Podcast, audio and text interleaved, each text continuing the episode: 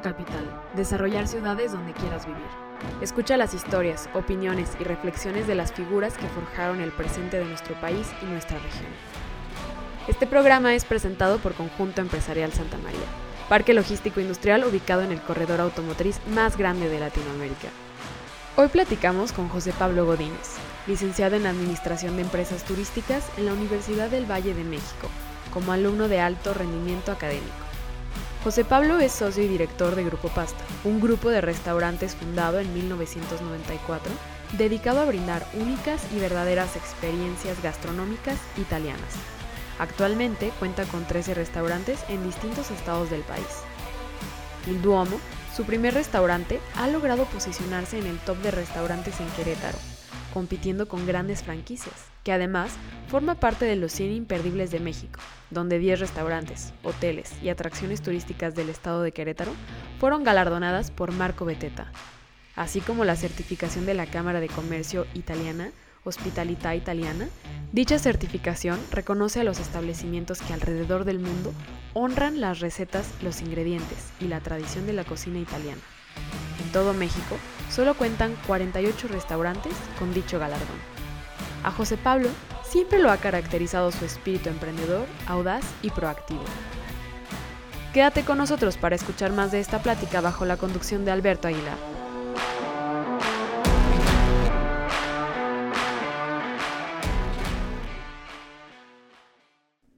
Pablo, ¿cómo estás? Muy bien, encantado y muy... Eh, es mi primer podcast que me, que me invitan. Eh, aquí estamos en, el, en la Cava del Domo, que es un lugar que me encanta, que lo tenemos muy privado, que lo tenemos para, para ocasiones especiales y pues bueno, hoy es una de ellas. No, es un gusto estar acá contigo, Pablo, y, gracias por, por acceder a la entrevista y por regalarnos de, un poquito de tu tiempo. Encantado. Oye, platícame un poquito de, de quién fue tu abuelo para ti. Pues bueno, mi abuelo creo que ha sido el pilar de, de mi familia.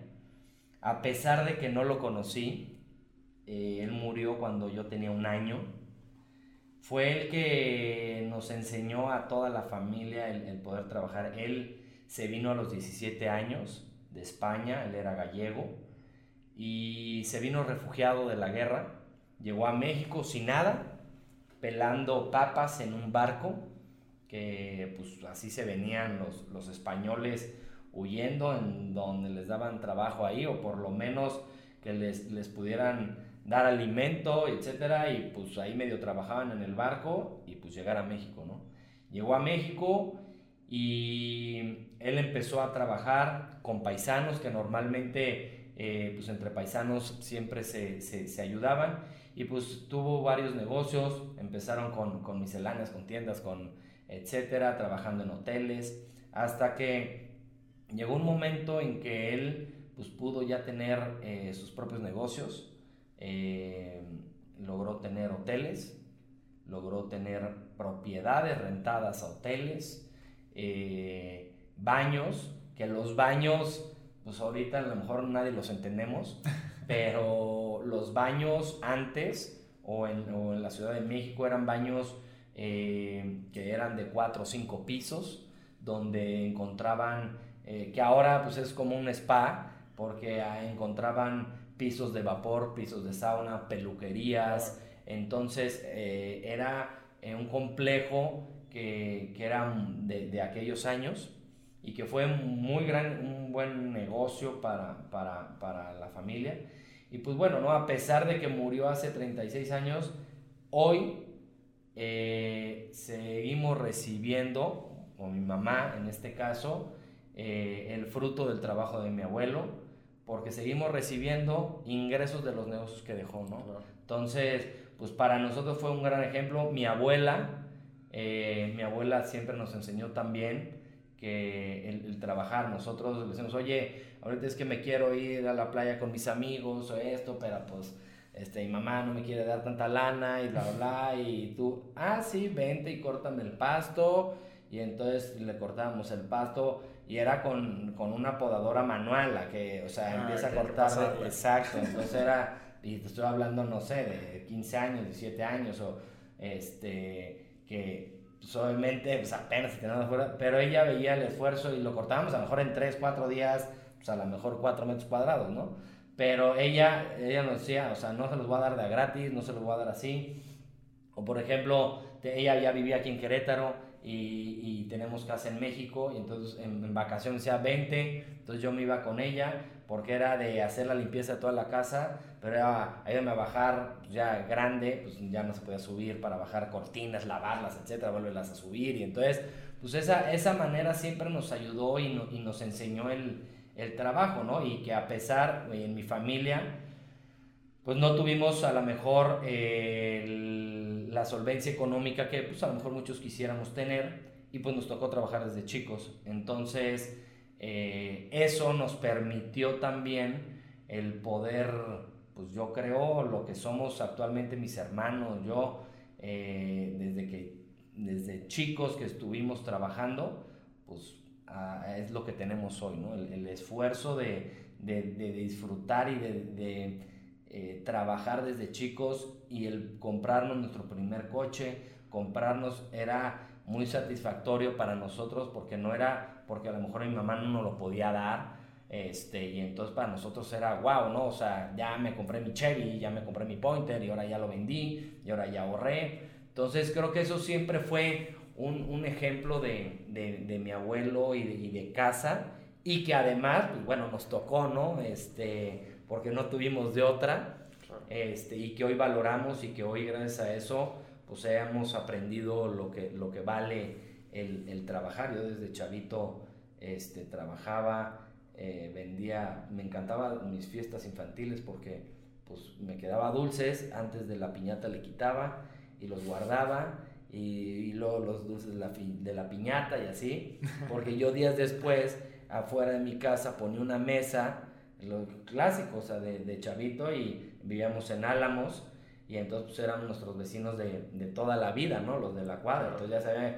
y poníamos nuestra mesita y los pulparindos y, o sea, todos los dulcecitos y a venderlos a peso, a dos pesos y ya, acabamos de vender, órale, ya, o sea, ya era desde, desde ahí empezamos ya a querer hacer negocio y empezar a hacer este, bisneros, ¿no? Entonces, pues bueno, siempre no, no, nos, nos tocó trabajar, mi mamá igual, tuvimos una tienda de deportes, mi mamá tuvo una tienda de deportes en el San Javier, nosotros estudiamos en, en el Queretano, Escuela Marista de todo, desde primero de primaria hasta sexto de primaria, estuvimos en el Queretano, y mi mamá tenía la tienda de deportes que estaba enfrente del Queretano y que pues, le surtía, por ejemplo, todos los uniformes a, a, a, la, a, la, secundaria, a la prepa, a todo el Queretano, este, le surtía. Entonces nosotros, por ejemplo, salimos a las 2 de la escuela, nos cruzábamos a la tienda, este, nos íbamos a, a, comer, regresábamos a la tienda y la, la, atendíamos con mi mamá. Y ahí nos poníamos a hacer tarea. Los sábados, pues era de ir a entrenar, siempre jugamos mucho deporte, entrenábamos normalmente los sábados. Y saliendo nos íbamos a ayudarle a mi mamá y atendíamos y vendíamos. Y nosotros estábamos ahí en el, en el anaquel, yo me acuerdo, o sea, yo en sexto primario no alcanzaba ni el, ni el anaquel, este, tenemos ahí unos banquitos y eso, y pues nos encantaba, ¿no? Estar nosotros ahí ayudándole a mi mamá, vendiendo los uniformes, era el, el boom de, de, Jorge Campos, los uniformes de los rombos, entonces pues era, era, era muy padre y, y nosotros con mis hermanos nos acordamos y, ay, ¿te acuerdas de esto? O sea, en aquel entonces, por ejemplo, está muy de moda fila, que pues muchos años luego pues ya no se supo mucho y ahorita tiene un auge otra vez muy, muy importante, pero en aquel entonces era eso, ¿no? Y ahorita nos acordamos, ay, ¿te acuerdan de los tenis fila y de esto? Y es muy padre y, mi mamá también nos inculcó de, oye, pues a ver, si quieren, que, o sea, una lana y eso y eso, pues vengan me ayudan y eso. Entonces, pues creo que de ahí aprendimos el, el valor de, del trabajo. Claro. Me imagino aquí estabas muy chavito, pero conforme fuiste creciendo, uno llega a secundaria, prepa, por ahí, y te empiezas a dar cuenta de más cosas. Eh, ¿Cómo, ¿Cómo llevabas tú esta diferencia de la que hablas entre tus compañeros y tú? Porque digo, hay dos formas de verla, ¿no? Está lo de, ah, no, no tengo nada, cuando sí tienes regularmente, claro. pero, pero no, no lo ves. Contra el, ok, me voy a ir para adelante. ¿Qué, qué te contaron para, para despertar eso en ti? Pues mira, yo creo que siempre fue las ganas de, de querer más, de querer salir adelante yo tengo mi grupo de amigos, eh, Eh, somos alrededor de veintitantos desde primero de primaria. Eh, y siempre hemos sido muy unidos, ¿no? Muy marista eso, ¿no? Muy marista, marista. Muy es- marista completamente. Y de- del deporte y del fútbol y del básquet. Y, y- pero hasta la fecha, o sea, hasta la fecha nos seguimos llevando y que en el Inter se han sumado algunos que pues, han reprobado y ya terminan contigo y bla, bla, bla, que son una generación, entonces iban con los de su generación, pero con nosotros y... Claro. Pero realmente mi bolita de amigos somos alrededor de 20, o sea, y, y siempre, obviamente, unos con, a lo mejor con un poder adquisitivo mayor, otro normal, otro- y, y creo que para nada, creo que era algo que inculcaba mucho la, la escuela marista ese Sí. sentido, o sea, como la unión, como el, yo tenía amigos con mucha lana, o este, y no por eso es, ay, no, no me junto con ellos, o no, creo que todo fue muy, muy, muy, muy normal, o debería de ser normal, que ahorita pues luego es complicado en la- los papás, es como, ay, no, no te juntes con ellos, o etcétera, ¿no? Acá no, acá yo creo que eso nos, nos ayudó mucho y, y yo veía, ¿no? Yo, yo veía el esfuerzo de, de- mi casa, este, de mis hermanos, nunca fuimos flojos, nunca fuimos, pues a lo mejor flojos para la escuela, ¿no? Lo normal que no nos gustaba, etcétera. Pero, por ejemplo, siempre, te digo, estuvimos eh, trabajando, viendo y veíamos, yo por ejemplo veía, ¿no? A mis amigos, así decía, ay, mira qué padre, oye, mira la casononona que tiene. Pero nunca con el, el eh, viéndolo de, de una perspectiva mala o viendo, ay, es- tiene mucho, quiero, no, ay, mira qué padre, yo quiero tener eso, ¿no? O sea, yo quiero, o sea, darles a lo mejor el coche a mis hijos como se lo dan a mi amigo en tercera secundaria, ¿no? O sea, poder tener, pero también ya la pongo con lo que yo viví. A ver, sí, tengo para dártelo, pero ¿cómo te lo vas a ganar? Claro. O sea, porque no, yo no soy de la idea tampoco de, pues a lo mejor darles todo, etcétera, porque pues creo que si la parte de mí ha sido el, el- el poder valorar todo desde cero, que ellos también lo puedan valorar, ¿no? Claro. Que a lo mejor les va a costar menos trabajo, gracias a Dios, si O todo más. sigue, o más. Sí, porque. Y, y ese, perdón que te interrumpa, No, pero se me hace súper, súper interesante. Yo, yo he visto en amigos, en, en mí, en, en mucha gente que, que a veces cuando ya tienen un respaldo cuesta un poco más de trabajo ir, despegarse o... sí, ir por, por más, ¿no? Muchas veces yo creo que quedan como el ya lo tengo, me alcanza para mí y para una generación abajo, eh, pues va, ¿para qué? O sea, y ahí me la llevo y medio trabajo y empiezo a crear otro, pero no, Y no me producen sorprenden las cantidades, Ajá. ¿no? O sea, no, no, no, ya si me compro otro coche, ah, no, lo cambié, ¿no? Pero no fue como de, ay, pues ya me compré un coche de 200 mil pesos más, ¿no? O sea, y es como, pues va. Entonces yo creo que ahí, ahí el, el, el, el tema mucho es de, de uno, de querer siempre más. A lo mejor no tener más dinero, a lo mejor monetariamente dices, ah, pues el dinero viene y va, ok, pero sí como yo lo veo el éxito de decir, oye, tener, o por lo menos para mí, poder tener más restaurantes, pero no solamente es abrirlos, sino que los que tengo perduren. Claro. Eso es lo, por ejemplo, eso es, eso es algo importantísimo que nosotros cuando abrimos el Duomo, aquí hace 15 años, esa era la meta. La meta era lograr hacer de, en Querétaro un clásico. Claro. Y creo que el Domo lo hemos conseguido porque hasta la fecha seguimos llenos, porque han abierto restaurantes y han cerrado de eh, franquicias fuertes, de grupos, etcétera, que han cerrado, no han durado ni uno o dos años. Y pues bueno, nosotros creo que eh, les pudimos dar batalla a los restaurantes que estaban en su momento y que ahora nos convertimos en otro clásico como estaban ellos y que siguen estando ellos y que yo ya puedo estar a la par de, de dar esa, esa competencia, de decir, oye, si viene gente de fuera, ¿a dónde vamos a comer en Querétaro? El Domo, José Hecho, el Caserío, o sea, creo que estamos en, en, en ese, ya en ese segmento que era lo que queríamos, hacerlo un Claro. clásico. Y me quiero meter de, de lleno en ese, en ese tema, pero me gustaría antes platicar. Tú en- sentías este llamado hacia el restaurante eh, y eh, arrancaste como garrotero.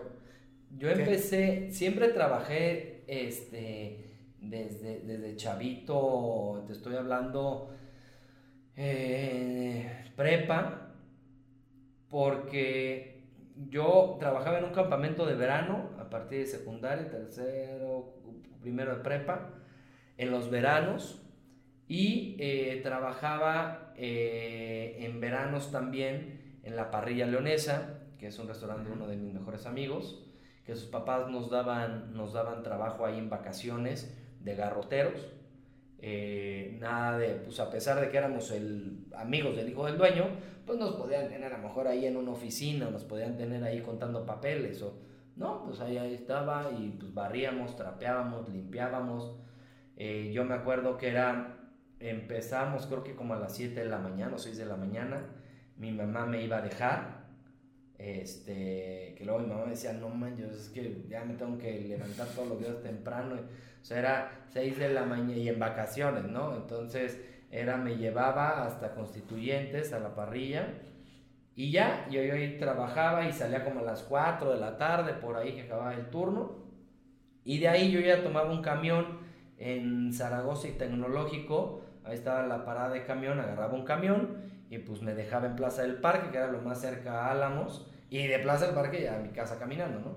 Entonces, pues sí, ya de repente se me llegaba a parar la, a pasar la parada, me quedaba dormido y de repente, pues ya, oye, joven, ya, como que ya, no, pues ya se acabaron las paradas, llegaba el camión a donde hace la última parada y ahora estaba lejísimos y ahora págate taxi para llegar a tu casa porque ya no había camiones.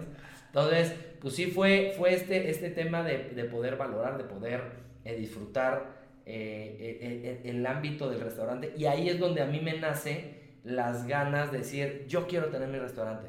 O sea, yo veía a los papás de, de, mis amigos, que, que, son dos hermanos que, que, trabajaban ahí en ese momento, y yo veía a los señores y yo los veía y decía, wow, o sea, y está aquí el dueño y mire, pasó y recogió, y, y entonces yo dije, eso es lo que quiero. O sea, como que veía, a ver, la estructura de mi abuelo, es decir, siempre se la vivió en los hoteles y, y mi mamá me decía es que 24, 31 de diciembre se la pasaba en el hotel y se la pasaba y ni modo porque había chambe, porque había y no puede estar en la celebración. Y yo decía, es que están haciendo los mismos, ¿no? Ellos también con descendencia española, etc. Yo decía, es que por aquí lo traemos, ¿no? Nosotros la cuestión del servicio, de estar, de, y entonces ahí nace, este, yo sin saber qué estudiar, terminé la prepa y terminando la prepa, me empezó la cosquillita de irme de sacerdote.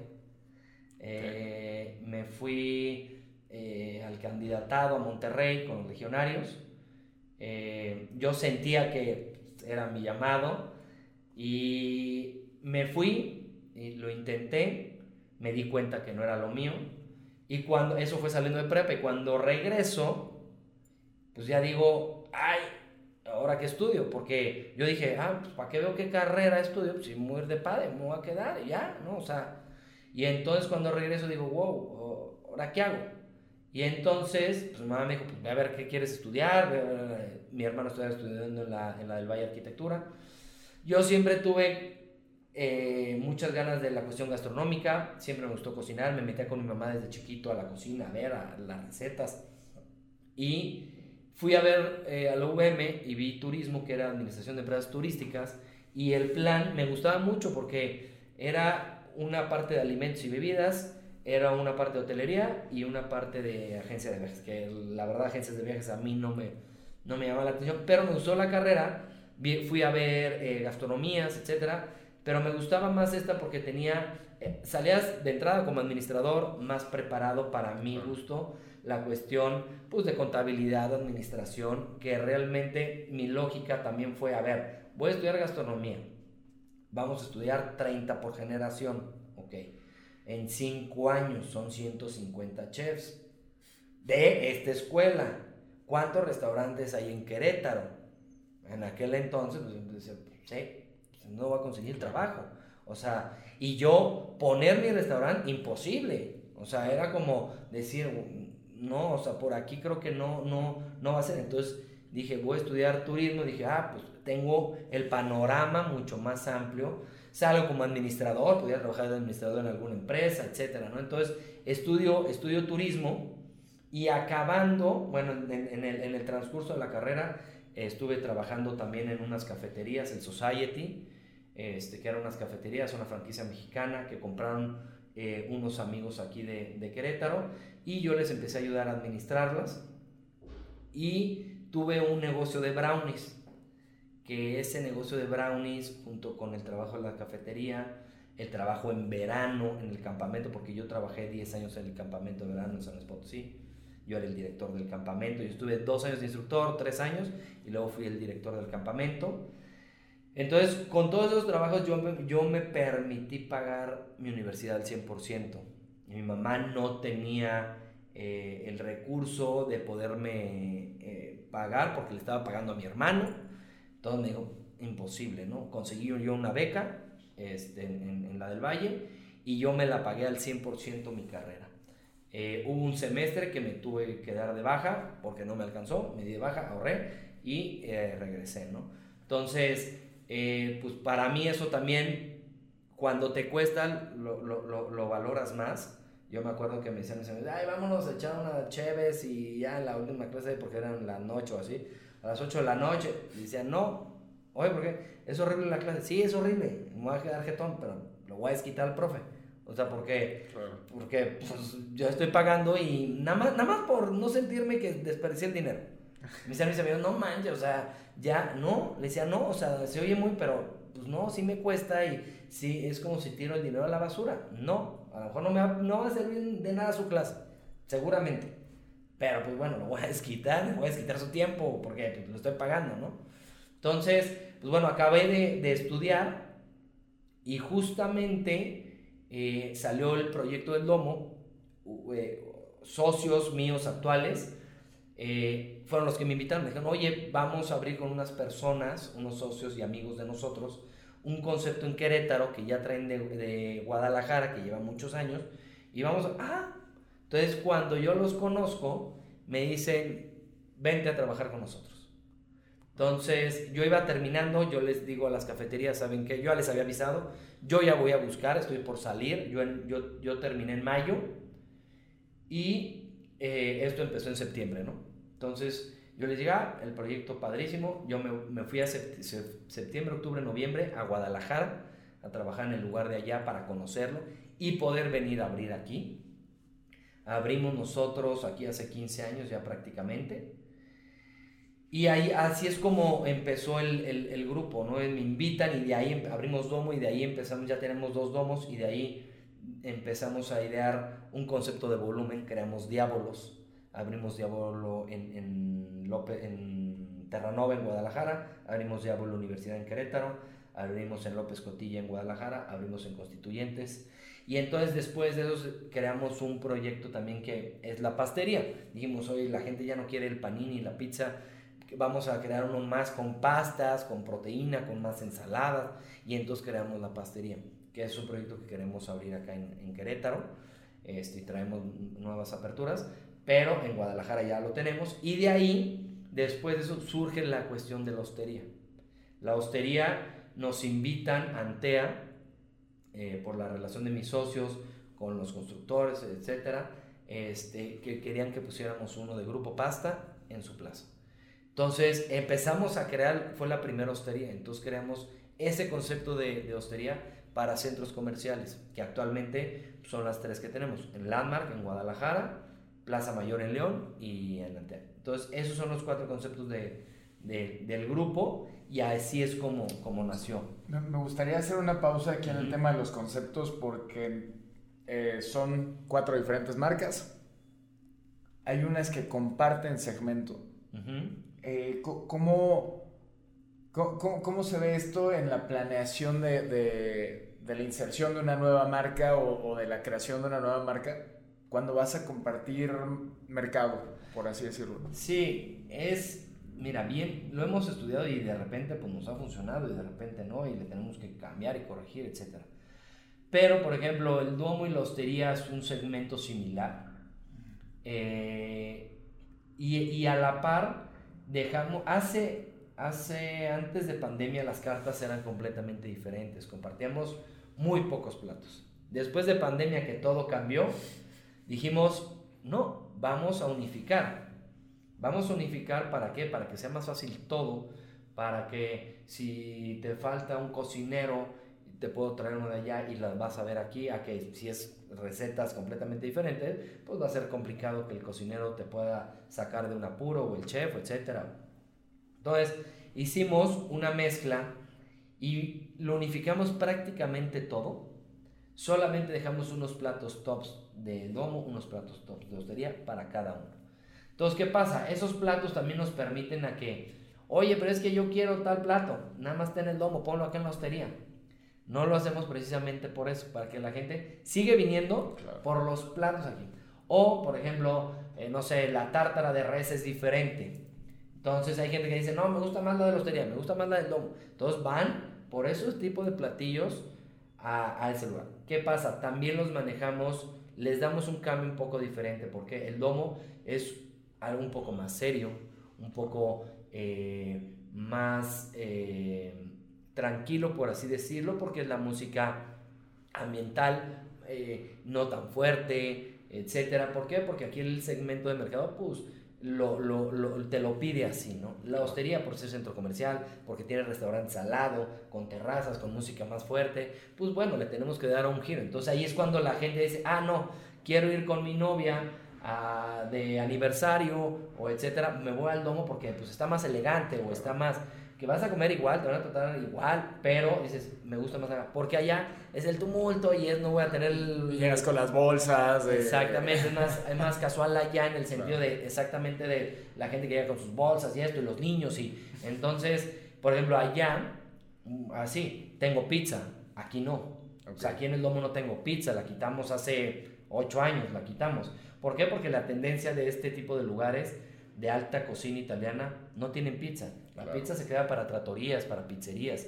Entonces, así es como creamos un poquito de ponerle eh, ganchos o de, ponerle algunas cuestiones para que la gente siga visitándonos. Y Diablo y Pastería pasa lo mismo.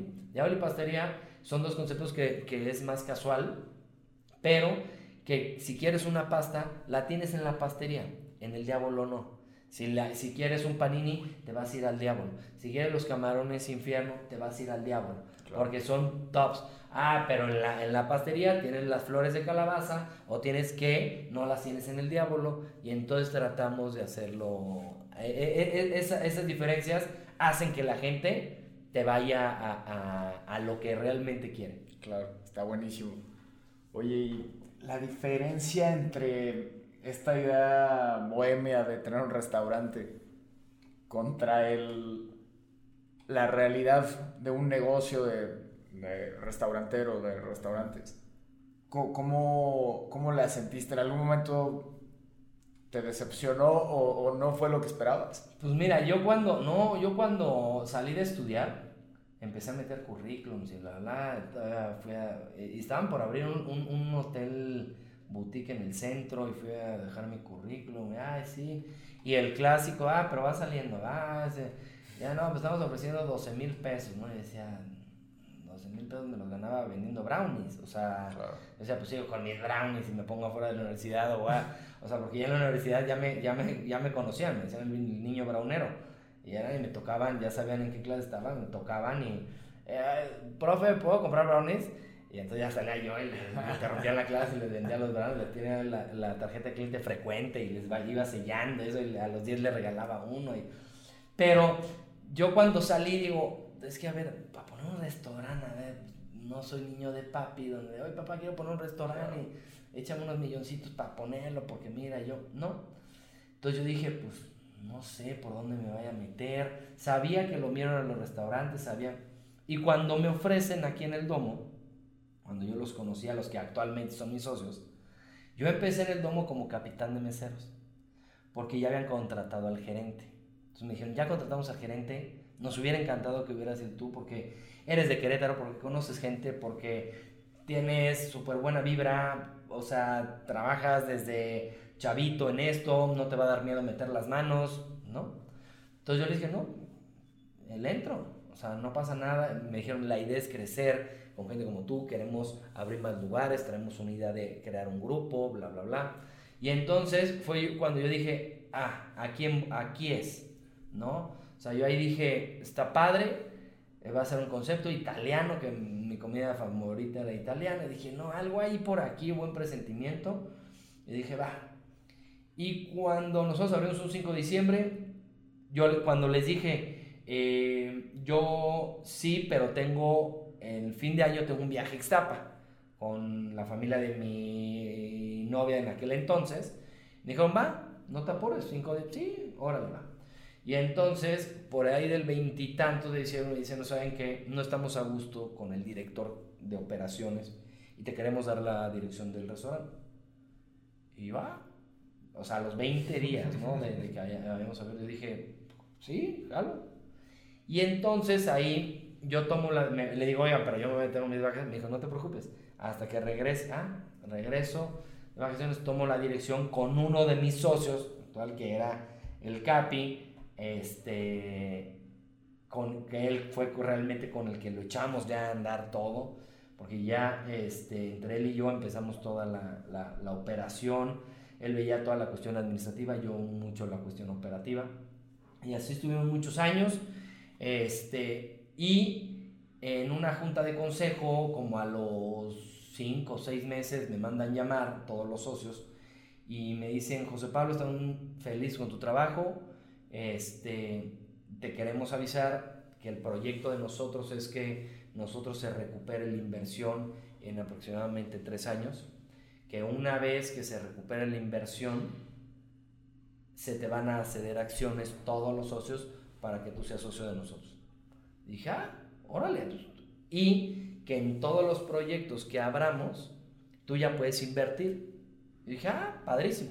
Y entonces fue como yo crecí. O sea, yo ya, pues en aquel, yo, yo abrí aquí cuando tenía 23 años. Entonces, pues un chavito de 23 años todavía vivía en casa de mi mamá, que ya me empezaba a ir bien y decía, ah, pues ya, yo ahorré esto, el otro. Y entonces abrimos Diablo y entonces dije, ah, no, pues yo ya quiero invertir y ya comprar mis puntos allá, más mis, mis puntos operativos que por, por operación nos, nos, corresponden. Y entonces fue la manera yo de, de crecer como empresario y que ellos me dieron ese esquema que muchas veces no, nos cuesta o al empresario dice, ¿por qué voy a regalar? Porque nosotros es un esquema que tenemos en cada lugar que abrimos. Se cobra una parte operativa, ¿no? Pero que esa parte operativa la destinamos para el chef corporativo, para el de compras, para este, un director, bla, bla, bla, bla. ¿Para qué? Porque es la manera de crecer de ellos, ¿no? Eh, que a lo mejor no es tanto por nóminas, pero pues obviamente al, sumar acciones y entonces la idea es de, ah, ya tengo este, una acción en el de León, ya tengo una acción en el de Guadalajara, en el de Querétaro, ya es la manera de crecer y hacerlos parte de la sociedad, ¿no? Que eso es lo importante que, que en este medio, pues a billetazos te pueden robar a quien sea, a tu mejor chef, a tu mejor director, pero cuando ya son parte de, pues ya es complicado que se vayan, ¿no? Porque ya son parte, a lo mejor se pueden meter más dinero, pero pues allá no van a hacer eso y si no funciona el proyecto, se van a quedar sin nada, ¿no? Acá son proyectos que, que nos funcionan, gracias a Dios, y que ellos van sumando, ¿no? Entonces, esa idea de, de poder crecer, de poder que realmente, pues, me cayó como, como anillo al dedo, y que pues, mi esfuerzo, mi trabajo eh, demostró, ¿no? Que esa fue una realidad que hasta la fecha, pues, eh, mis socios están y confían en nosotros, en la operadora en general, porque este esfuerzo no es mío, sino de un corporativo muy grande, del director general, que es el fundador del grupo, de los directores de zona, yo soy el director de zona de, León y Querétaro, el director de Guadalajara, y entre todos tenemos a, un corporativo de compras, de recurso humano, de chefs, de administración, que entre todos sacamos adelante el, el negocio y que así ha sido el, crecimiento del grupo, ¿no? Claro.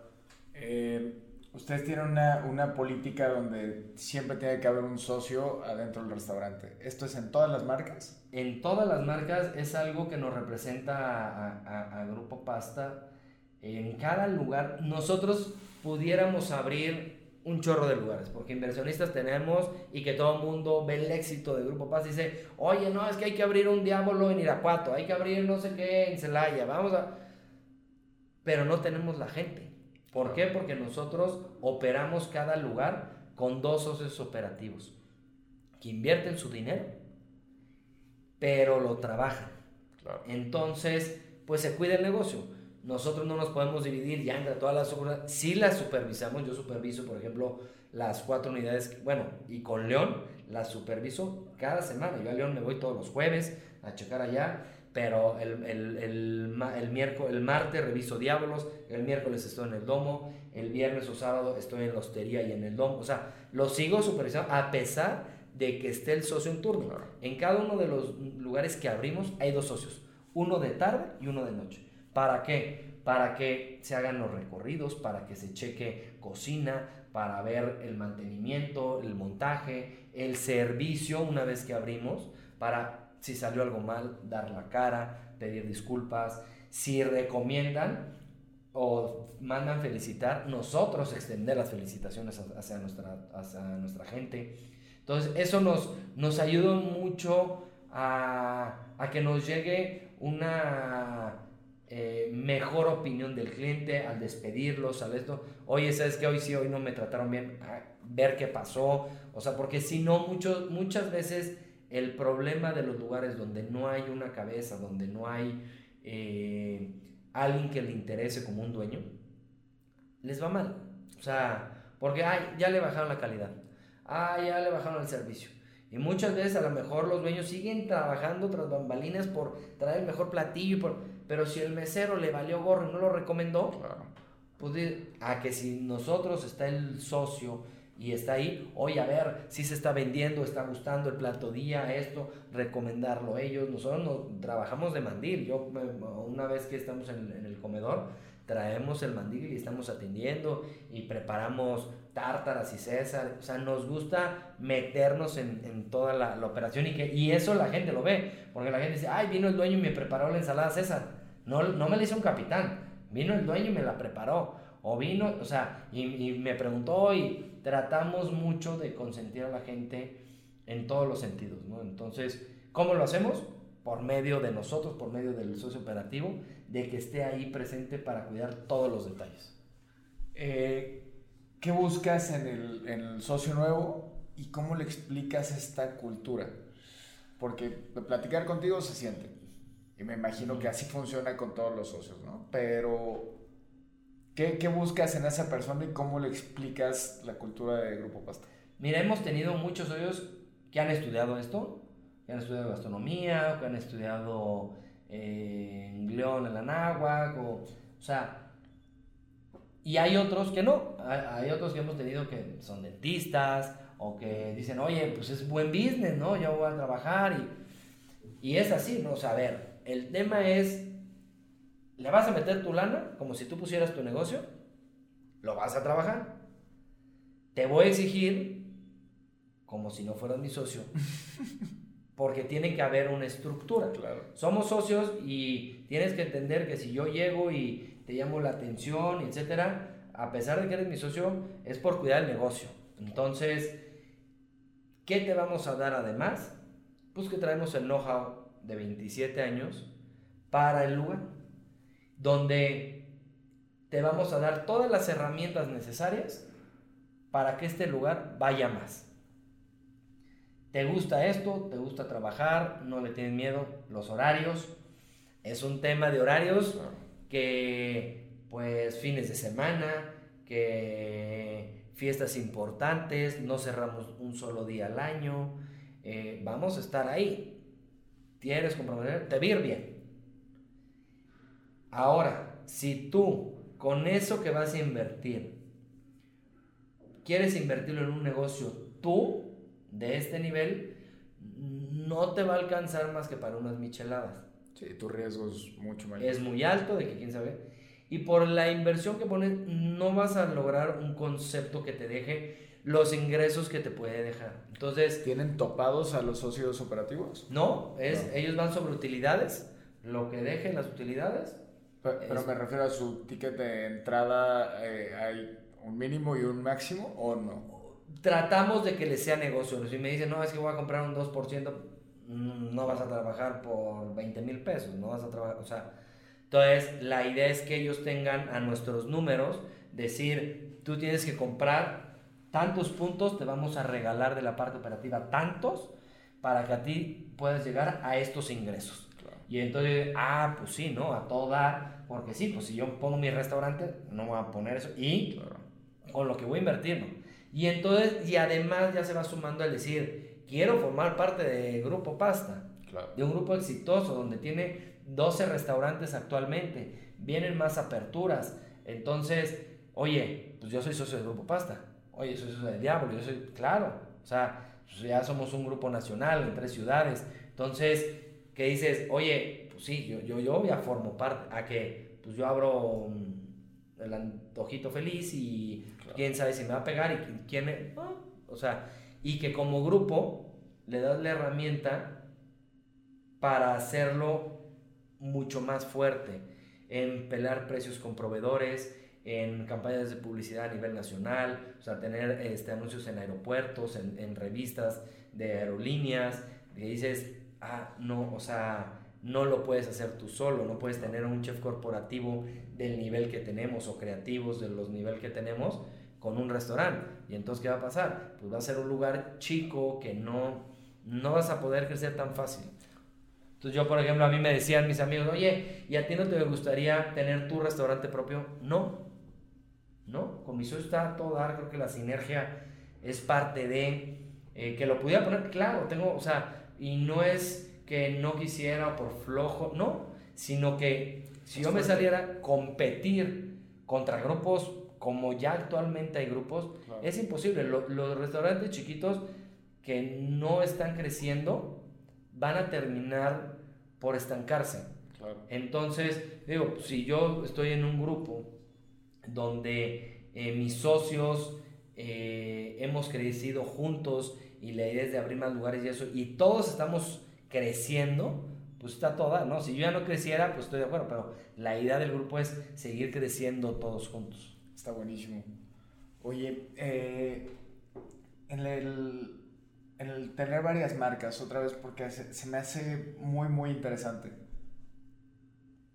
Eh, ¿Cómo han visto el tener que posicionar diferentes marcas contra solo una? Y, tal vez esta pregunta es un poco chistosa, ¿no? Pero a nosotros nos pasa en el desarrollo inmobiliario es, ok, posicionas la empresa, como tal acá el Grupo Pasta, o tienes que ir posicionando tus tus, tus productos, por, por así decirlo, o tus, tus submarcas. Ajá.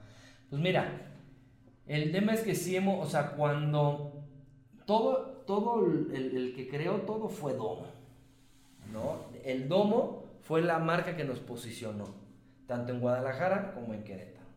Nosotros al abrir Domo y la gente se dio cuenta de la calidad del servicio, de que revolucionamos el servicio hace 15 años con meter cuatro capitanes más un gerente para 25 mesas, cuando normalmente pues había un gerente para todo un restaurante.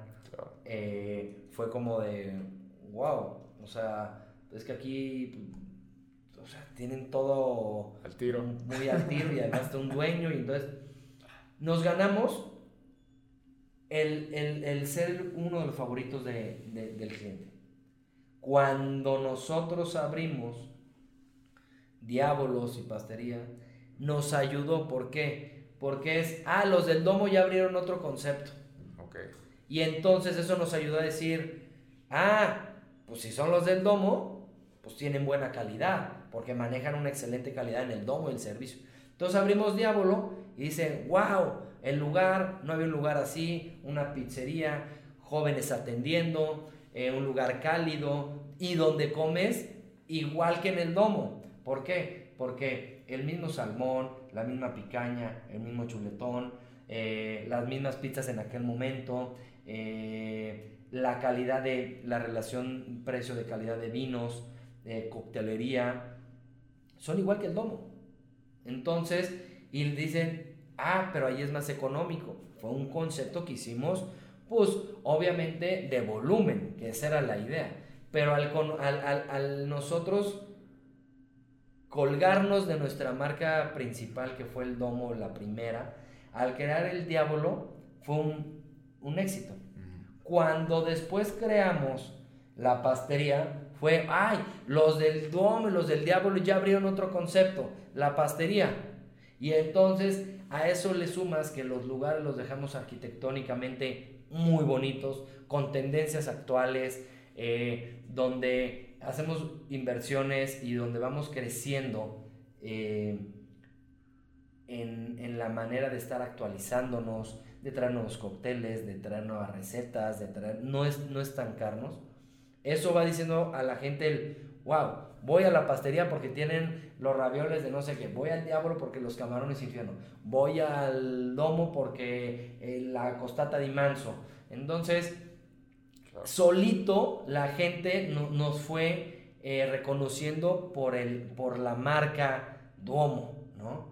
Cuando nosotros abrimos hostería, nosotros decimos qué nombre, qué nombre, dijimos la hostería del Domo. Entonces, ¿por qué? Porque nos queremos anclar del domo, porque estamos, y entonces, oye, los de la hostería son, ah, y ahora ya abrieron la hostería del domo, son los mismos del domo, son los mismos del diablo. Y entonces, estamos a cuatro segmentos diferentes y que a lo mejor hay gente que va a los cuatro, en diferentes situaciones, saliendo eh, un martes eh, con las amigas y pueden ir al diablo o pueden ir el sábado este, a cenar con una pareja de amigos a la hostería o vienen con su novio o con los papás o tratamos de tener como para todos los segmentos pero cuidando la calidad en todo siempre. A mí el diablo, o sea, es increíble cuando era chavito porque sentía que podía ir si estaba saliendo con una chava o lo que fuera y no estaba ahí con el señor a un lado, ¿no? Era, me, gusta mucho ese. Está muy abierto el, el, segmento para el diablo que pueden ir señores o pueden ir los chavitos, o pueden ir las familias, o pueden ir las parejas, o pueden ir las amigas. Y que es un lugar más casual que a lo mejor si vas en pants no te sientes incómodo y ya, sea, a todo dar una pizza, una ensalada saliendo el martes este, del cine, del gimnasio. Ah, no, que a la mejor al domo dices, no, no me voy a ir al domo en pants.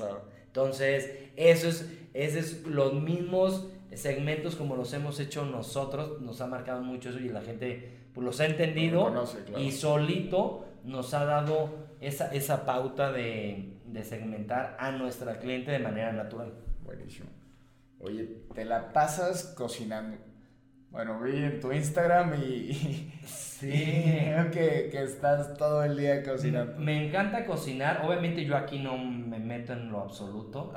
Me meto a probar, eh, ver consistencias, ver sabores, porque sabemos a cómo deben de ser texturas, etc. Pero yo siempre te digo que desde chavito me, me, me encantaba cocinar.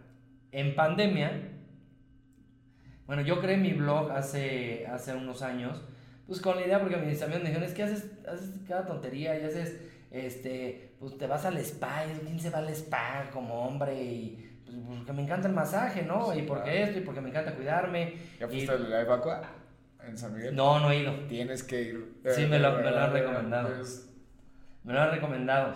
Y entonces empiezo a crear esto y entonces lo empiezo a crear contenido, este, la cuestión gastronómica, etcétera y empecé a, decir, pues mira, si nosotros normalmente como empresa tenemos campañas publicitarias con influencers, con eh, eh, generadores de, contenido, etcétera, ¿por qué no yo, que soy parte de, si logro llegar a tener cierto número de seguidores o etcétera, pues yo puedo proyectar mi negocio de manera natural y gratis, ¿no? Además, entonces yo dije, ah, pues voy a generar contenido, etcétera. En pandemia, que pues nosotros estuvimos cerrados 101 días, todos los lugares cerrados.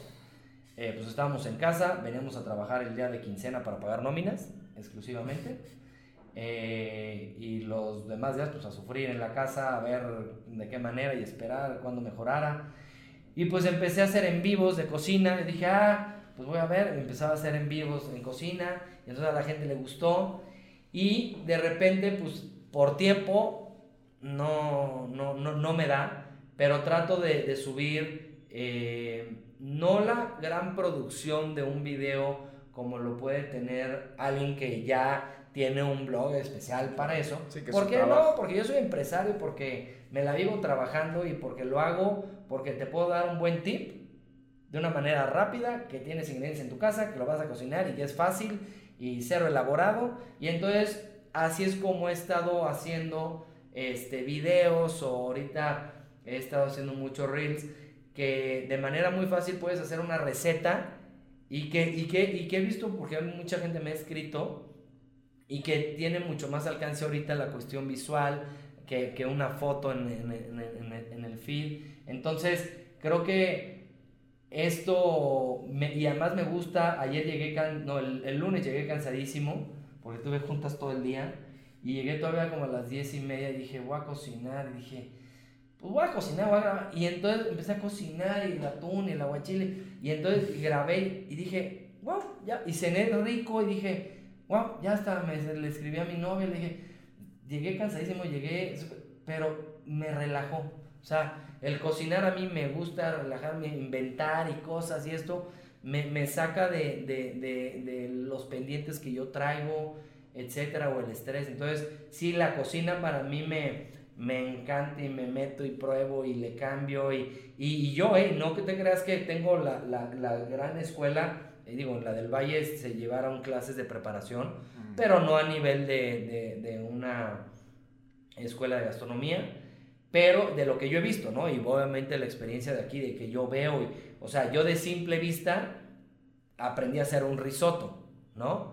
O sea, de, de cómo lo veo, y el, agua, y el esto, y el otro, y el otro, y la moverle, y la palita, y, ya, y de repente yo algo, eh, tengo un en vivo que hice de un, de un risotto, que dije, híjole, donde no me quede va a quedar todo batido, y ahí en el en vivo, y dije, no, dije, me lo aventé, lo hice, quedó de lujo, que dices, o sea, pues porque te gusta, ¿no? Cuando te gusta, lo disfrutas y además, pues, creo que lo puedes eh, tú como que la gente lo vea, ¿no? O sea, que diga, oye, qué fácil hizo el risotto en su casa. Ah, pero él es porque es bueno. No, fue la primera vez que hizo el risotto, ¿no? Y me salió. Y muchas veces vas al restaurante y te dan un risotto hecho papilla, ¿no? Que dices, oye, qué, qué chistoso esto. Pero pues yo a la cocina me encanta, este y mientras tenga el tiempo, pues yo dar, dar opciones a la gente que me sigue para, para que lo puedan hacer en casa.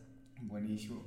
Oye, además de, de, del grupo Pasta, ¿tienes algún restaurante que te haya como abierto más la cabeza? Que hayas dicho, es que cuando fui aquí fue una experiencia increíble. En pues cualquier mira, parte. Mira, nosotros, de hecho, por grupo, eh, tratamos de hacer un viaje anual, obviamente en pandemia no lo, no lo paró estos dos años, pero nosotros hacemos como grupo un viaje anual donde nos llevamos a nuestros chefs creativos, vamos eh, el director general, ve el director de la zona de Guadalajara, voy yo, y eh, una semanita más o menos, escogemos algún lugar para irnos exclusivamente a comer, a ver tendencias, a ver lugares, arquitectura, decoración.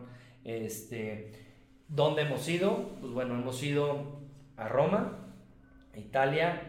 Eh, mandamos primero a uno de los chefs, el chef tomó un curso de un mes allá. Y después estuvimos nosotros, eh, en, estuvimos en, en, Torino, estuvimos en, en Roma, estuvimos en Florencia, viendo exclusivamente platillos. Ya habíamos nosotros investigado qué lugares oye, hay esto, hay el otro, íbamos a eso, ¿no? Hemos ido a Nueva York, igual, con una lista de restaurantes importantes que queremos. Eh, nos fuimos a San Diego y toda la cuestión de Tijuana y de, y de, y de San Diego, con excelentes restaurantes.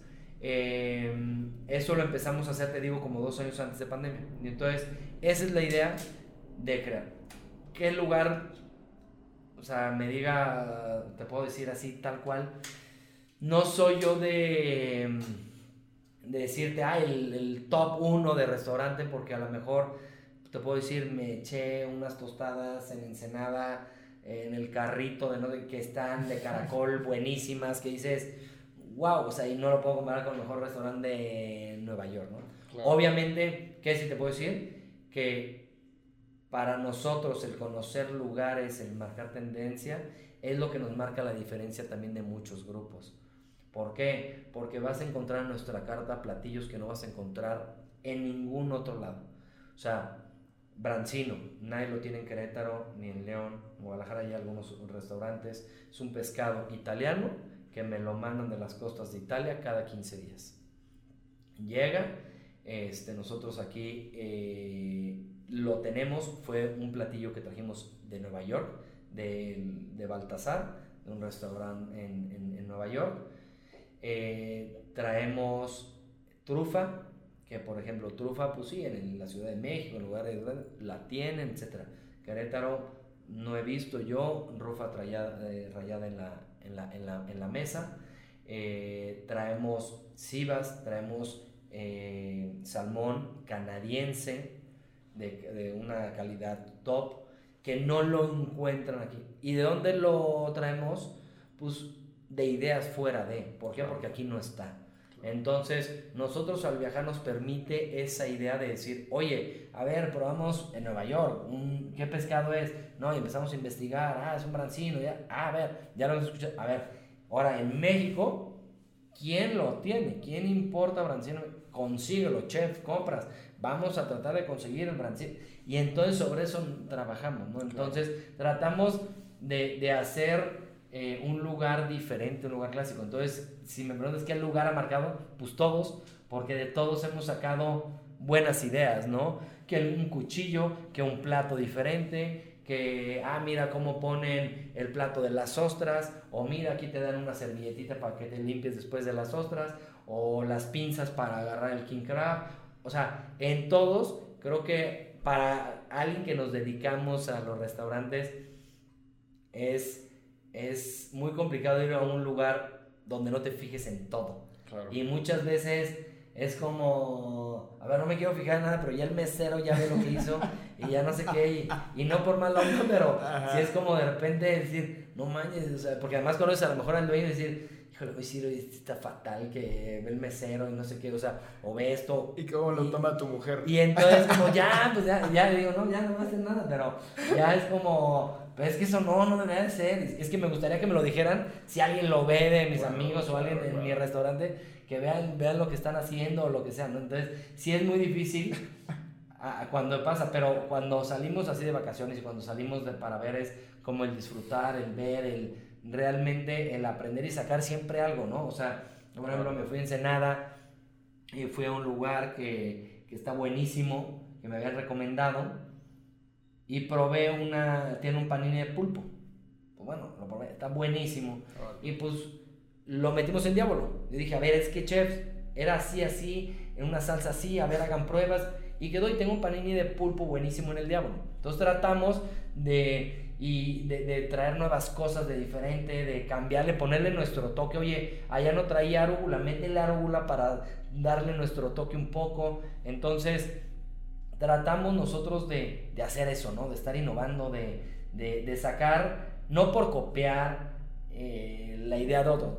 O sea, pues eh, al final del día es eh, aterrizarlo con nuestras ideas, de, oye, está muy de moda cierta situación, pues vamos a ponerla nosotros, ¿no? ¿Con qué? Porque son tendencias que al final del día te van manteniendo en la vanguardia del, del comensal, ¿no? Porque si no, pues te quedas y ya ves, ah, no, pues ya el domo ya no saca nuevo, nada nuevo. No, oye, ¿sabes qué? Ahora ya metieron y ahora vienen unos caracoles tornillo. O sea, la siguiente semana metemos unos caracoles tornillos y un brocolini. Entonces, siempre estamos trabajando en todos los conceptos en estar metiendo platos de, de sugerencia. Entonces, pues bueno, eso, no, no tengo un, un, un favorito pero el favorito, pues para mí es el domo. Este, porque además le tengo mucho cariño, porque es el que me abrió las puertas a ser empresario. Y entonces para mí, a pesar de que dices hostería y diablo, sí, todo, a todos los quiero, pero el domo para mí es el domo por el, el, sentimiento que gracias a, a, mi trabajo que pude desempeñar en domo en un inicio, pues soy lo que soy actualmente como empresario restaurantero. Claro, y, no, y lo que se hizo con el Duomo, ¿no? Yo, yo recuerdo, yo soy de Celaya y venía aquí seguido a Querétaro. Y vi cómo sobrevivió contra los que eran grandotes en aquel momento, ¿no? Y digo grandotes entre comillas porque, porque eran muy locales. Exacto. Eh, el caserío, el Josechos, y a mi parecer ya, ya rebasó, ¿no? el nuevo, pero bueno. Gracias, pues sí, yo, yo también creo y, y, son muy amigos míos también los, los, los, dueños, Sergio, José Hecho, etc. Y, y, hacen las cosas muy bien. Yo creo que en Querétaro también faltaba eso de gente que, que, que, que, le apasionara, que le gustara, que dijera, oye, voy a meter un lugar no por negocio, sí, ese negocio, todos lo hacemos por negocio, pero realmente el que tenga la pasión de sacar un nuevo plato, de estar ahí en el servicio, eso es lo que realmente creo que le faltaba en aquel momento y que, que ya hay grupos importantes que han crecido y que creo que la, la oferta gastronómica en Querétaro de hace 15 años ahorita es, totalmente otra, ¿no? Que es lo que nosotros eh, tenemos la tarea de hacerlo un clásico, ¿no? Entonces yo creo que Querétaro ha subido eh, gastronómicamente impresionante gracias al, al, trabajo de, de, muchos colegas, ¿no? Claro. Sí, que no... Sí compiten, pero en realidad todos están desarrollando un mercado, ¿no? Exactamente. Es lo, lo importante. Pablo, buenísimo. Y ya para terminar, sabemos que el tiempo está, está limitado, pero ¿qué, qué, qué les dirías a, algún chavito que quiera abrir un restaurante, a alguien, a, alguien que va empezando su carrera como empresario como, o como restaurantero? Pues mira, yo creo que yo lo que les diría es trabajen desde chavitos, que valoren, eh, a pesar de que si sus papás tuvieran para poderles poner un negocio, para poder invertir, para que lo sepan manejar desde lo más abajo de los puestos hasta una dirección. Que puedas saber cómo te pueden robar desde abajo para saber cuáles son las inconformidades de tu personal, para saber eh, cómo puedes manejar tus costos, cómo se maneja realmente un restaurante. Yo, cuando estudié y, me dejaban hacer los proyectos y te decían, ah, tienes que abrir un proyecto, ¿no? Ya es tu restaurante y, ve por los papelitos que tienes que hacer en, el municipio para abrir tu negocio, ¿no? Y que ibas por las solicitudes y las metías en el, en el este, ¿no? Pero pues no era algo tan tangible. Pero cuando ya ibas a abrir tu negocio, te topabas que esa hojita se convierte en seis meses. Porque el requisito, el no sé qué, el peritaje, el bla, bla, bla. Entonces, yo creo que como mejor consejo que les puedo dar es empiece, empiecen a empaparse a lo que se quieran dedicar desde chavitos. O sea, desde que puedan trabajar, que a lo mejor por tiempo, por la escuela, no importa. Que muchas veces, oye, el fin de semana, hoy el sábado, quiero aprender, quiero, ah, en la rama que sea, ¿eh? o sea, yo soy muy de, de esa idea de el perico donde quieres verde. Entonces, si tú eres movido, vas a ser un fregón. Si no, pues bueno, tu papá te va a poner uno y te aseguro que te va a tronar. O sea, y le pueden meter los millones y te puede traer el mejor chef, porque así ha habido restaurantes. Se han traído al mejor chef y no es que este gerente lo conoce todo Querétaro y es, no, wow, güey. Seis meses y truena. ¿Por qué? Porque te robaron, porque no tuviste gente, porque tu, tu, cocina no estaba bien, porque no era la tendencia, porque bla, bla, bla, bla. Oye, es que todo truena en Querétaro. No.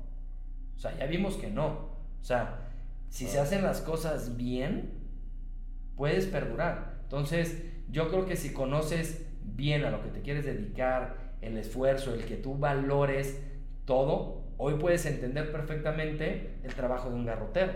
Y, puede, yo puedo entender perfectamente el trabajo de un Stuart, porque sí, porque yo barrí, yo trapié como ahorita lo hacen ellos, yo lo hice hace 20 años.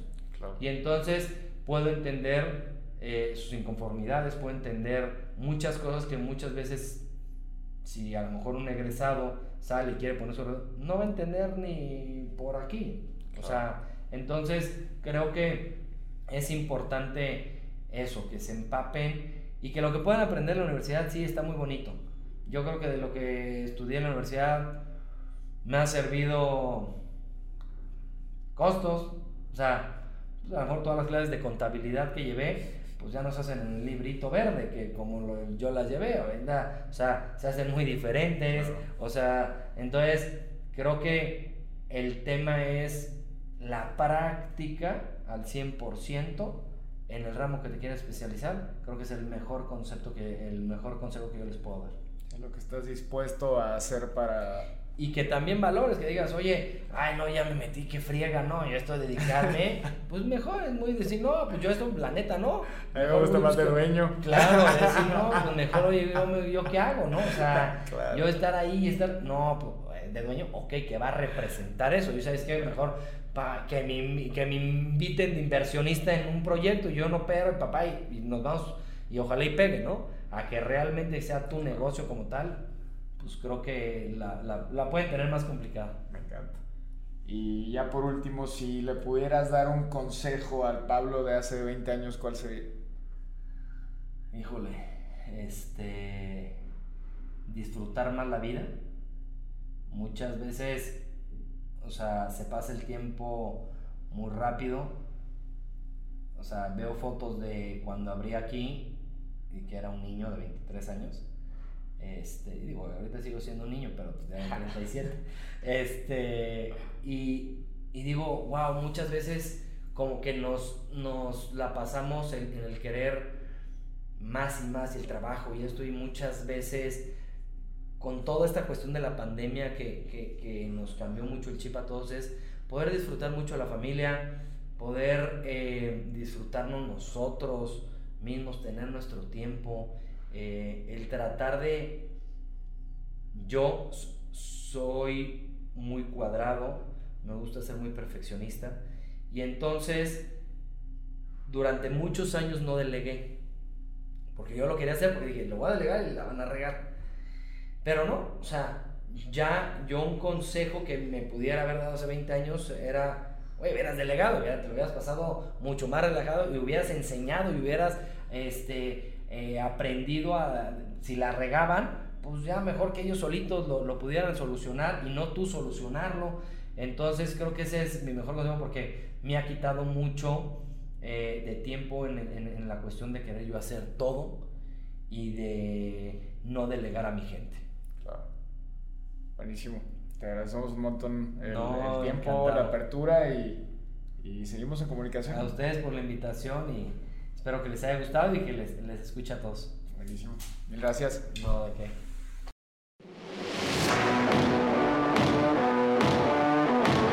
Así concluye un episodio más de Día 1 Capital. Gracias por escucharnos. No olvides seguirnos en nuestras redes sociales.